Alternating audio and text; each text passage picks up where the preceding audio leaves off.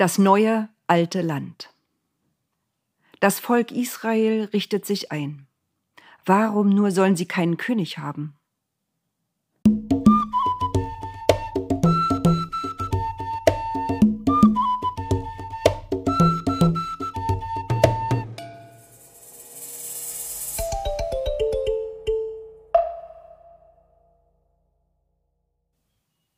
Die Kinder staunten. Zum ersten Mal in ihrem Leben wanderten sie nicht durch die Wüste. Ja, der Anfang des Weges war noch steinig und steil. Sie kamen an einem See vorbei, der glänzte still und silbrig grün in der Sonne. Das Wasser war nicht klar, sondern trübe. Säulen erhoben sich an einigen Stellen seines Ufers. Sie waren weiß und glitzerten in der Sonne. Was ist das? wollten die Kinder wissen. Und die Alten erzählten Geschichten, die sie von ihren Eltern gehört hatten und die wieder von ihren Eltern und immer so weiter. Das ist das Salzmeer, erzählten sie. Es wird auch das Tote Meer genannt. Das Wasser ist so salzig, dass nichts darin leben kann. Sie wanderten weiter. Das Land wurde flacher und fruchtbarer. Sie kamen an Städten vorbei, die von Mauern umgeben waren, so wie Jericho. Jede der Städte wurde von einem König regiert. Die Leute wunderten sich. Nein, in Städten wollten sie nicht leben, dort war es eng und steinig. Sie wollten leben, wie sie es von ihren Vorfahren kannten, in Zelten und frei. So zogen sie durch das Land. Wenn sie an eine Stelle gekommen waren, wo es schien, dass man dort gut leben konnte, so blieben einige dort, andere wanderten weiter, bis sie sich über das ganze Land verteilt hatten. Das Buch in der Bibel, aus dem ich euch jetzt erzähle, heißt das Buch der Richter. Und das kam so zu seinem Namen. Einen König zu wählen kam nicht in Frage. Es musste aber jemanden geben, der Recht sprach. So war es schon in der Wüste gewesen. Streit blieb nicht aus, auch nicht mit den Menschen, die dort bereits lebten und auch dort ihre Heimat hatten. Sie lebten nach anderen Gebräuchen, Sie beteten Götter an, die sie Baal nannten und Ashtarte. Sie feierten Feste auf Bergen und an Flüssen. Das gefiel den Neuankömmlingen. Das machte Spaß, sie wollten mitfeiern. Aber die Richter sagten, das dürft ihr nicht. Denkt an das Gebot, das Gott uns gegeben hat. Ich bin dein Gott, der dich aus Ägypten, aus der Sklaverei geführt hat. Betet nicht andere Götter an. Und dann gab es noch ein anderes Problem.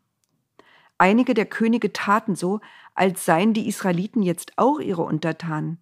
Das gefiel ihnen natürlich gar nicht. Sie waren doch frei und unabhängig. Zum Beispiel musste das Volk Israel dem König der Moabiter 18 Jahre lang dienen. Eglon, so hieß er, war jemand, dem es so richtig gefiel, Macht über andere zu haben.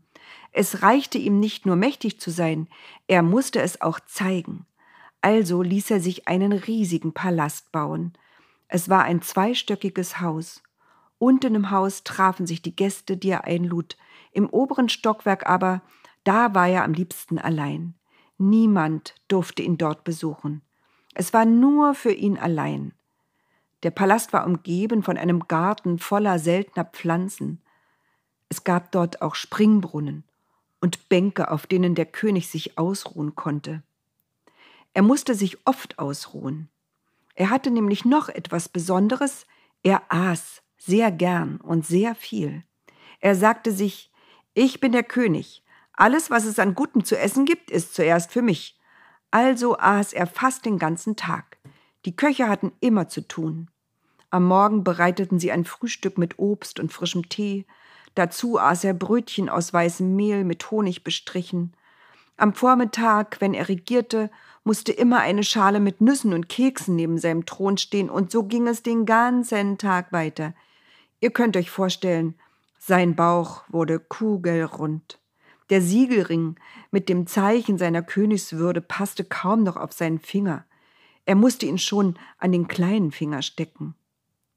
Auch wenn man denken könnte, so ein kugelrunder König ist doch nett und gemütlich, war es leider nicht so. Er unterdrückte das Volk Israel. Sie wollten sich von ihm befreien, aber er hatte viele Soldaten und viel Macht. Da wurde das Volk Israel sehr traurig und rief in seiner Not Gott, sieh doch, wie schlecht es uns geht, hilf uns, bitte. Sollen wir etwas tun? fragten ihn die Engel in den himmlischen Himmeln. Das ist Politik, antwortete Gott, nichts für Engel.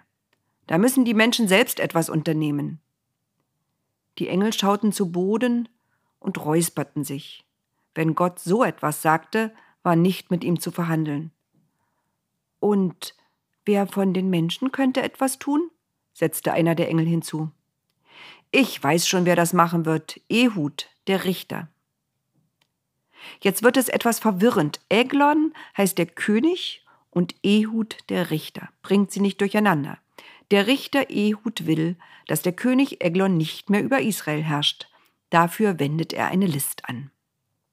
Ehud, müsst ihr wissen, war Linkshänder.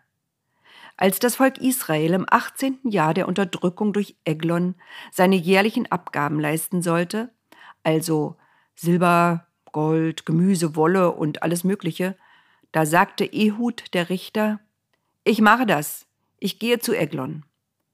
Bevor er losging, band er sich einen scharfen Dolch an seinen Gürtel. Weil er Linkshänder war, band er ihn an seine rechte Hüfte. Nachdem er mit den Leuten, die ihn begleiteten, alles abgegeben hatte und der König Eglon hoch erfreut war, machte er sich wieder auf den Rückweg. Kurz hinter dem Palast aber kehrte er um und ließ dem König sagen O König, ich muss dir etwas ganz Wichtiges sagen. Der König war neugierig und bat Ehud, den Richter, in sein schönes Gemach im oberen Stockwerk seines Palastes. Seinen Dienern befahl er Geht hinaus, ich will allein mit dem Richter Ehud sprechen. Da saß er auf seinem Thron und sah Ehud voller Erwartung an. Der trat vor den König, verbeugte sich und sprach Folgendes werde ich dir sagen, es ist von größter Bedeutung. Der König war so gespannt, dass er sich erhob. In diesem Moment griff Ehud mit seiner linken Hand an seine rechte Hüfte, zog den Dolch und befreite das Volk Israel von dem bösen König. Dann verließ er schnell den Palast. Er verschloss die Tür von innen und ging durch einen Nebenausgang über eine Treppe in den Garten. Von dort aus hinaus zu seinen Leuten, so schnell er konnte, entfernte er sich. Nach einer Weile wollten die Diener des Königs Eglon nach ihm sehen. Es war eigentlich die Zeit, in der er sein Abendessen einnahm. Sie klopften an die Tür. Es blieb still. Sie rüttelten an der Klinke. Sie war verschlossen. Sie flüsterten, ist er eingeschlafen? Muss er vielleicht mal? Sie warteten weiter. Schließlich hielten sie es nicht mehr aus. Sie holten einen Schlüssel und öffneten die Tür. Da saß ihr König zusammengesunken auf dem Thron, so als schlafe er. Vom Richter Ehud war nichts zu sehen. Sie liefen zu ihrem König, sie sprachen ihn vorsichtig an. Er sah blass aus. Er atmete nicht mehr. Weil er so einen kugelrunden Bauch hatte, fand niemand den Dolch des Richters Ehud. Israel aber war befreit von der Herrschaft des Königs Eglon. Israel lebte weiter im neuen alten Land. Viele Richter und Richterinnen folgten noch Ehud. Die berühmtesten hießen Deborah und Gideon, Jephthah und Abimelech. Leider war Abimelech gar kein gerechter Richter. Er war gewalttätig und hungrig nach Macht. Er verbreitete Angst und Schrecken. Ist es nicht besser, überredete er das Volk, dass einer die Macht hat, als lauter verschiedene Richter? Was für ein Durcheinander. Vertraut mir nur, ich mache das schon. Schließlich wurde er vom Volk Israel zum König gewählt. Nicht alle waren glücklich darüber. Einer, Jotam, stieg auf einen hohen Berg und rief Hört mich, ihr Leute von Israel. Ich stehe hier, damit ihr mich alle hört, und auch Gott kann hören, was ich jetzt sage. Die Leute ließen ihre Arbeit ruhen und kamen alle auf den Berg, auf dem Jotam stand.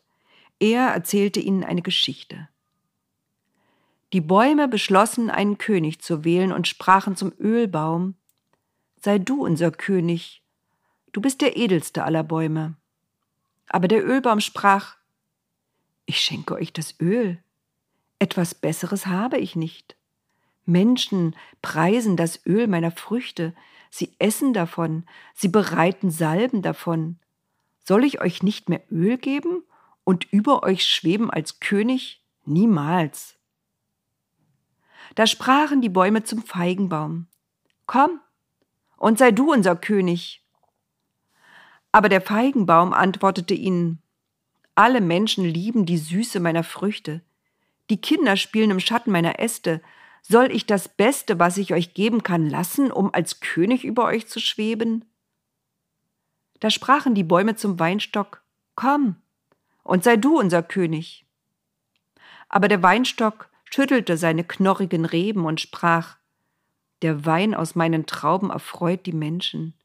Sie trinken ihn bei Festen, sie reinigen damit ihre Wunden. Soll ich das Beste, was ich euch geben kann, lassen und als König über euch schweben? Sucht einen anderen als König. Da sprachen alle Bäume zum Dornbusch. Komm du und sei unser König. Der Dornbusch raschelte mit seinen Dornen und raunte. Ist es wahr, dass ihr mich zum König machen wollt? Dann kommt und sucht Schutz in meinem Schatten. Die Bäume wunderten sich und zögerten. Wenn nicht, rief der Dornbusch, dann soll Feuer von meinen Ästen ausgehen und alles ringsum verzehren. Jotam verstummte. Die Menschen schwiegen. Glaubt ihr, rief Jotam, dass es richtig war, Abimelech zum König zu wählen? Glaubt ihr, dass er ein gerechter und guter Herrscher sein wird? Ihr wisst schon jetzt, Feuer und Verderben wird von ihm ausgehen. Schweigend gingen die Menschen auseinander. Und Jotam behielt Recht. Es war keine gute Zeit für das Volk Israel. Abimelech führte Kriege, das Land wurde zerstört. Die Menschen hungerten. Zuletzt kämpfte er gegen sein eigenes Volk. Eines Tages zog er mit seinen Soldaten auf eine Burg zu, in der viele Menschen vor ihm Schutz gesucht hatten. Als er vor dem Tor stand, da kippte eine Frau oben von der Mauer einen Mühlstein hinunter, der Abimelech unter sich begrub. So wurde das Volk Israel von Abimelech befreit, der sich selbst zum König gemacht hatte. Wieder wählten sie sich Richter, bis einer kam, der hieß Simson. Von ihm erzähle ich euch in der kommenden Woche.